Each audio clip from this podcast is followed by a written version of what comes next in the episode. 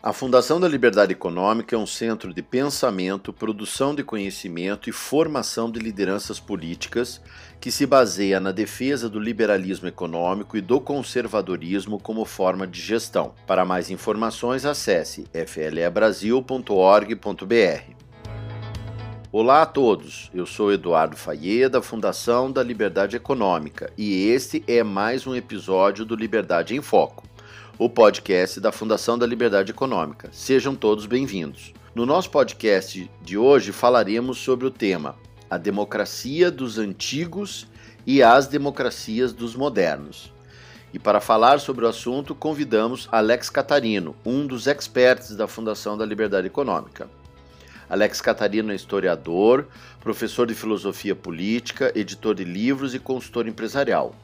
cursou a graduação em História na Universidade Federal do Rio de Janeiro e realizou em diferentes instituições no Brasil e no exterior estudos diversos, particularmente nas áreas distintas de História e Filosofia, principalmente com foco nas relações entre política e cultura. Além de especialista da Fundação da Liberdade Econômica, atualmente é membro da diretoria do Instituto Brasileiro de Direito e Religião conselheiro do Instituto Liberal e pesquisador da Russell Kirk Center for Cultural, bem como associado da Edmund Burke Society e da T.S. Eliot Society e da Philadelphia Society, dentre outras renomadas instituições de pesquisa. É autor de inúmeros artigos publicados em diferentes periódicos acadêmicos e de capítulos em livros, como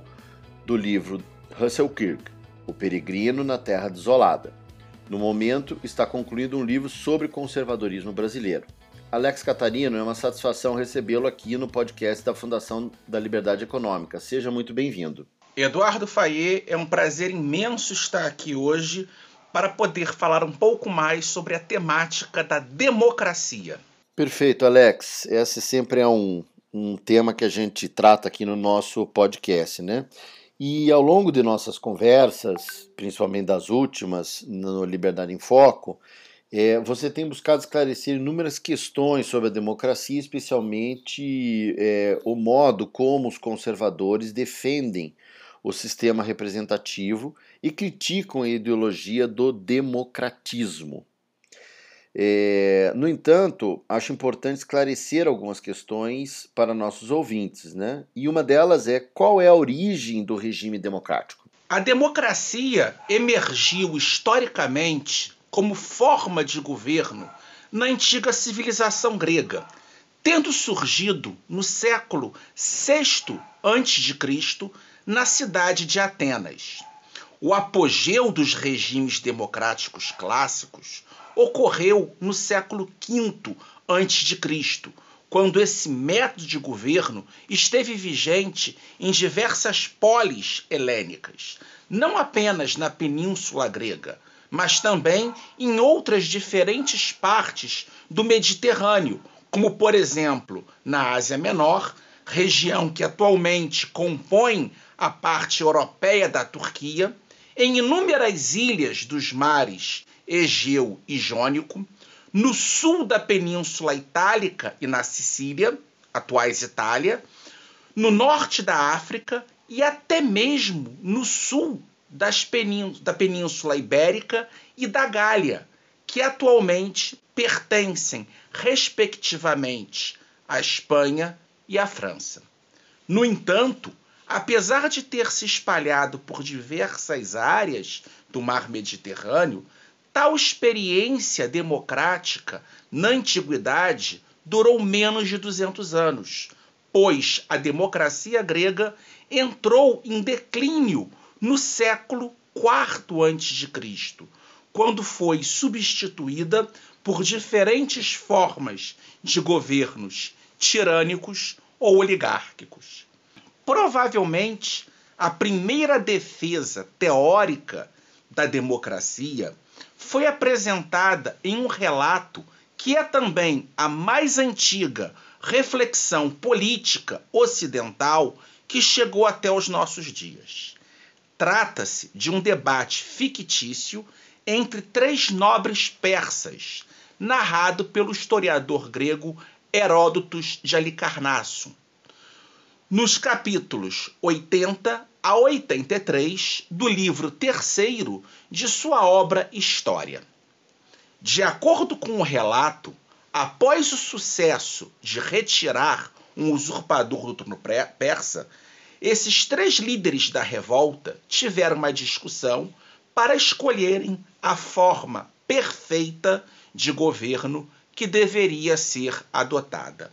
O primeiro deles, Otanes, pleiteou a entrega do governo ao povo persa, afirmando que não é agradável nem bom que apenas um homem controle o poder, pois assim não há equilíbrio no governo, enquanto no governo do povo se encontra o mais belo de todos os nomes: isonomia, ou seja, igualdade perante a lei. Já o segundo, Megabisos, concordou com a extinção do governo de um único homem, mas achou insensato e insolente entregar o poder nas mãos de uma multidão indolente, defendendo que um grupo formado pelos melhores é que deveria governar, pois os melhores homens tomariam as melhores decisões. Finalmente, o terceiro, Dareios, afirmou que na teoria as três formas eram boas, mas na prática uma oligarquia gera conflito de interesses que só cessam quando um único homem assume o poder, enquanto numa democracia é impossível evitar a eclosão da incompetência e das inimizades entre as facções, cujo resultado é uma guerra civil, que só tem fim quando um único homem assume o poder. Desta forma, para evitar as etapas desastrosas dos outros dois regimes, que necessariamente levam ao governo de um único homem, é melhor manter a tradição e implantar a monarquia. Lembremos que no momento em que tal obra foi escrita, esse discurso pretendia exaltar a sabedoria dos gregos por adotar e manter a democracia, demonstrando que os bárbaros persas foram incapazes de estabelecer tal forma de governo por falta de virtude. Todavia, desde essa época, os críticos de democracia fundamentam seus argumentos na aparente incapacidade da maioria. Um dos mais notáveis exemplos dessa postura é o filósofo ateniense Platão, que nos livros oitavo e nono de sua obra República argumentou que a democracia, por falta de adequada autoridade, necessariamente leva à corrupção e faz que as instituições sejam tão desprezadas pelo povo, o que permite, desse modo, o surgimento de um tirano que, ao se utilizar da incapacidade dos líderes democráticos na defesa do bem comum, torna-se o senhor da cidade. Outra interpretação desenvolvida no período acerca do regime democrático foi oferecida na obra Política pelo filósofo macedônio Aristóteles, que desenvolveu a chamada teoria clássica das três formas de governo, de acordo com a qual a democracia seria o governo de todos aqueles que gozam dos direitos de cidadania, distinguindo-se tanto da monarquia, que é sustentada pela autoridade de um único homem, quanto da aristocracia, na qual os rumos da comunidade política são guiados por uma parcela significativa dos melhores cidadãos. Na teoria aristotélica, cada uma dessas três formas ideais têm uma forma degenerada equivalente, sendo essas, respectivamente, a demagogia, a oligarquia e a tirania. A experiência histórica das práticas democráticas gregas, conforme ressaltamos anteriormente, não foi bem sucedida, pois ocorreram degenerações que acarretaram regimes demagógicos, que por sua vez foram substituídos por governos oligárquicos ou tirânicos,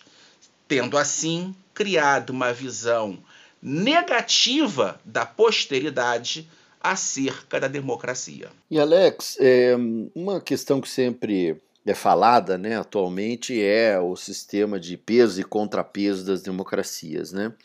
E aí eu te pergunto como ocorreram as mudanças teóricas e eventualmente práticas que levaram a democracia a ser cogitada na modernidade como uma forma de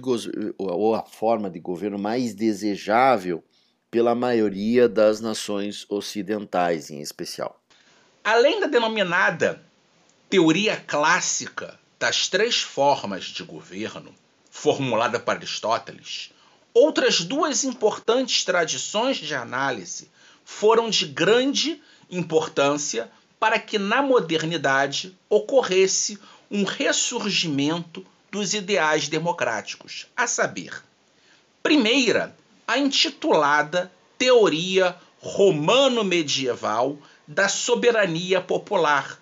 cuja versão mais sistemática e que teve maior influência no pensamento moderno se encontra na obra Defensor Passis, do teólogo católico italiano Marcílio de Pádua, que foi condenada pelo Papa João XXII na bula Licet Iustra Doutrina,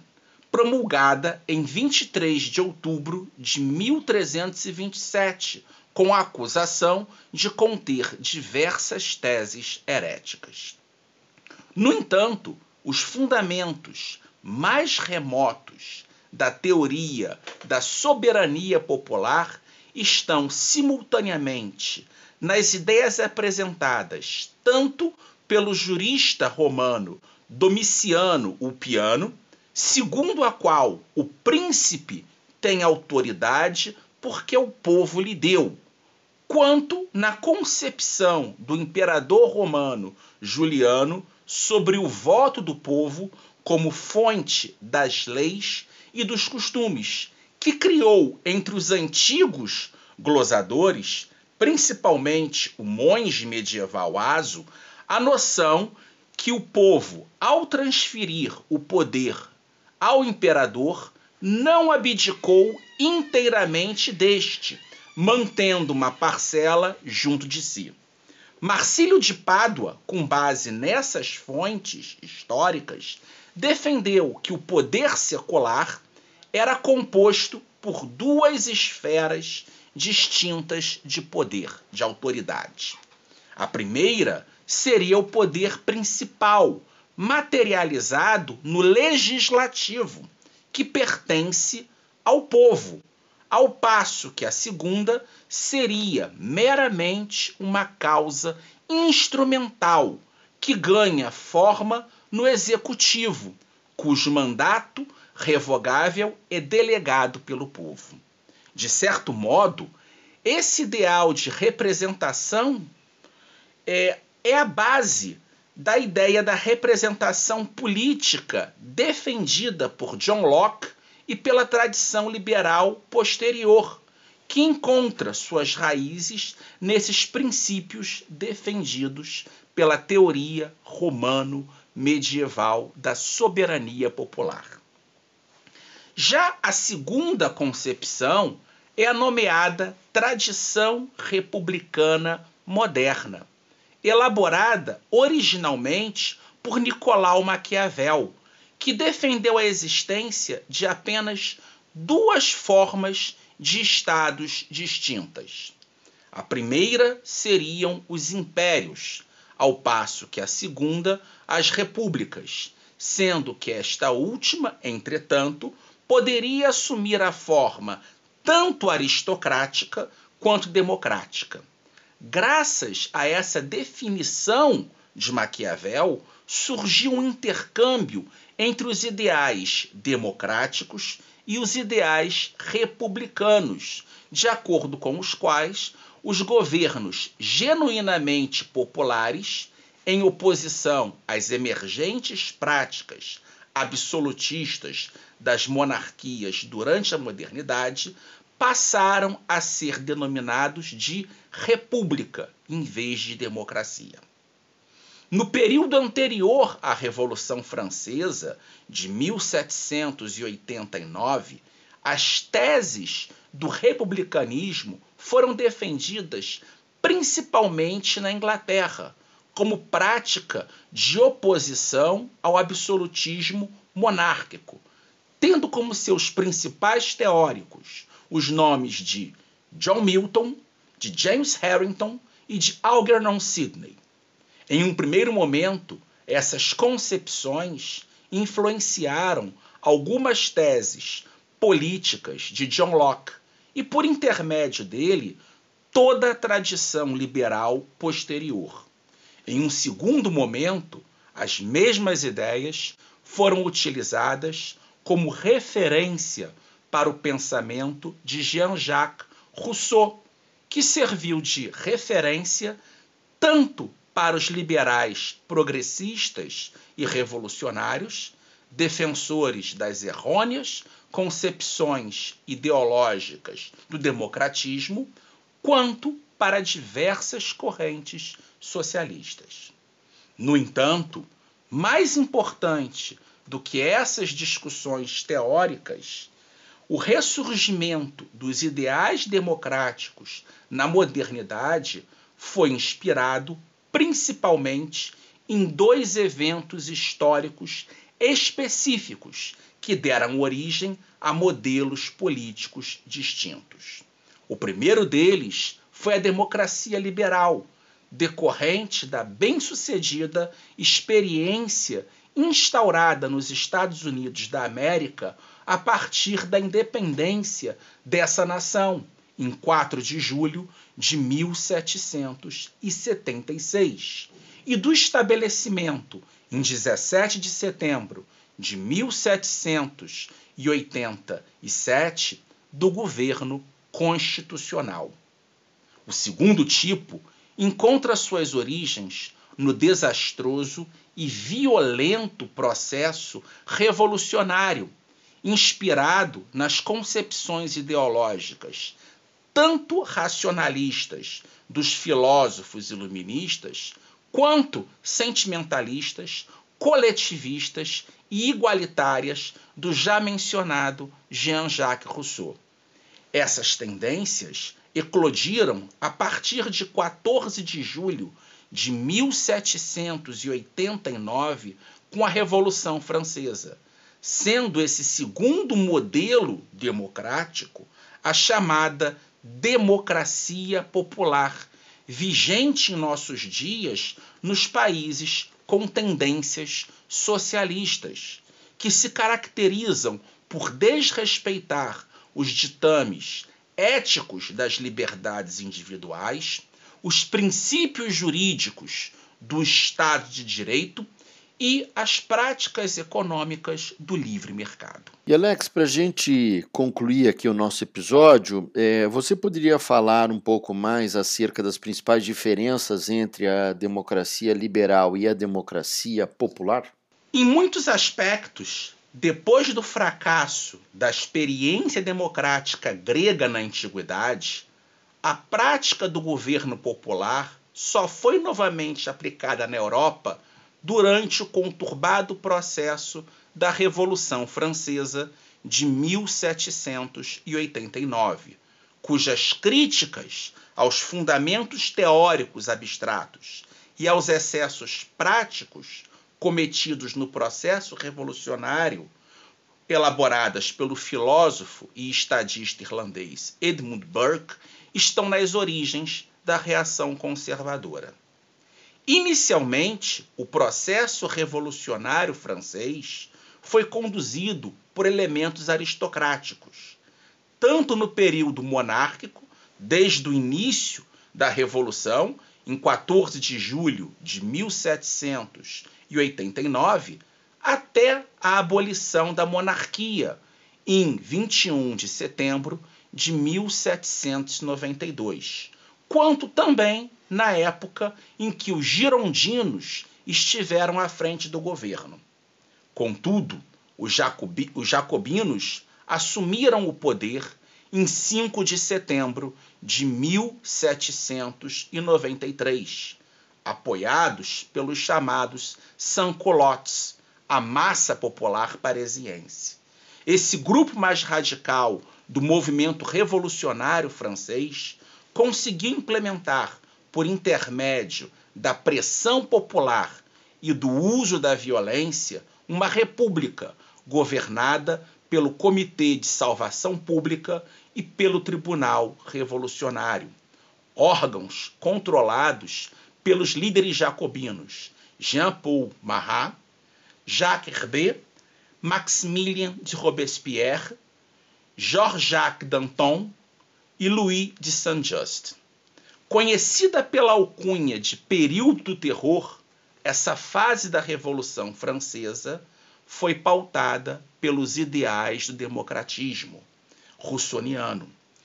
tendo executado entre 35 mil e 40 mil pessoas apenas entre os meses de maio de 1793 e julho de 1794.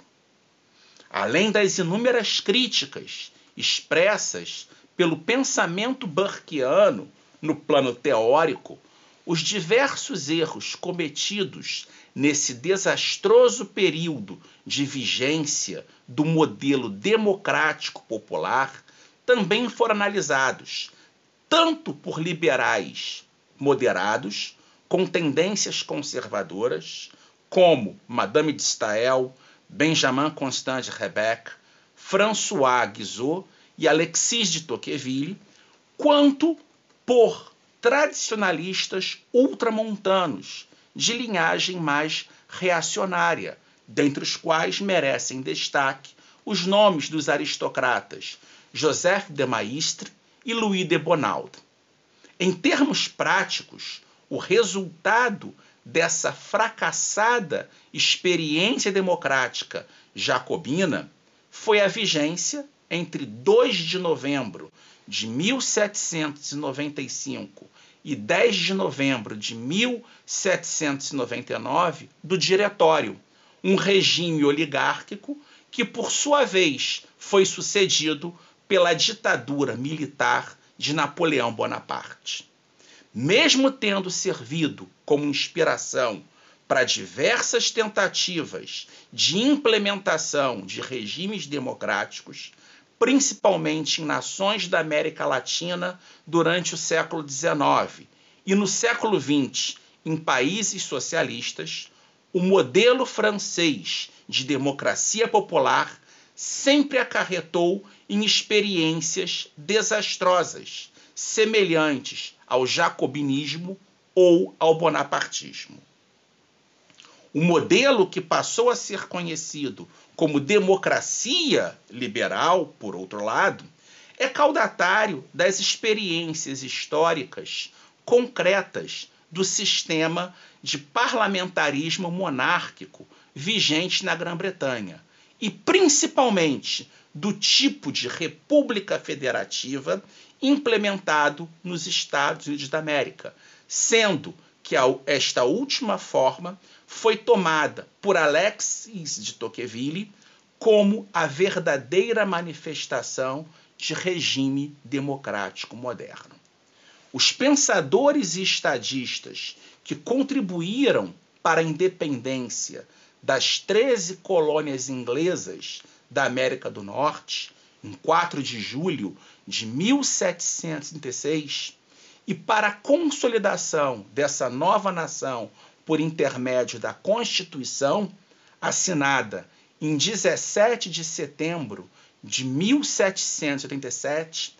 denominados Founding Fathers ou pais fundadores, ao estabelecer a nova espécie de governo republicano federativo, levaram em conta, de modo prudencial, as diversas críticas à democracia e as usaram para ajudar a constituir um estado de liberdade ordenada, em que o sistema de freios e contrapesos pudesse tanto afastar as ameaças do democratismo, quanto ajudar o povo a fazer escolhas boas e sadias para a comunidade. Em seu livro A Política da Prudência, o conservador americano Russell Kirk enfatizou que, abre aspas, a Constituição de 1787 não estabeleceu uma democracia, mas uma república federativa. Fecha aspas. Indubitavelmente, o principal legado da Constituição dos Estados Unidos é a criação de um modelo de federalismo que tenta balancear a necessidade de uma autoridade central com as demandas locais dos diferentes Estados membros da nação. Todavia, num primeiro momento, houve um dualismo de opiniões no público com relação à nova Constituição e ao modelo político que essa implantava. A validação da nova Carta Constitucional exigia a ratificação por, no mínimo, três quartos dos estados norte-americanos, ou seja, nove dos treze estados então existentes. Devido às dificuldades de aceitação do texto pelo povo, o texto constitucional somente entrou em vigor após um longo debate entre os federalistas e os antifederalistas, sendo validado em 21 de junho de 1788 e aceito por todos os três estados em 29 de maio de 1790, além de ter recebido, em 15 de dezembro de 1791, dez emendas, o chamado Bill of Rights, ou Carta de Direitos, que garantem certos direitos inalienáveis dos cidadãos americanos, como a liberdade religiosa e o direito à autodefesa, dentre outras diversas garantias.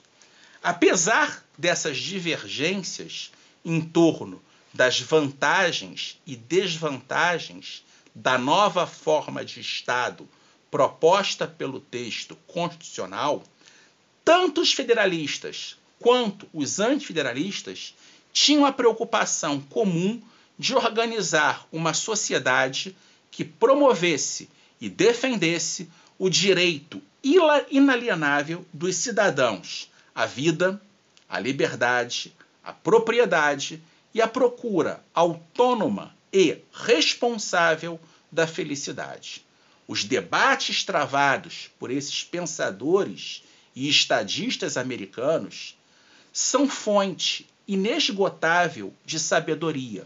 pois apresentam soluções práticas para muitos dilemas políticos, inclusive no que tange às instituições representativas, bem como em relação aos possíveis conflitos entre a ordem e a liberdade, assim como entre a igualdade e a liberdade. Dentre as inúmeras discussões do período, sem dúvida, a mais notável e que teve maior repercussão foi apresentada nos The Federalist Papers, ou seja, os artigos federalistas,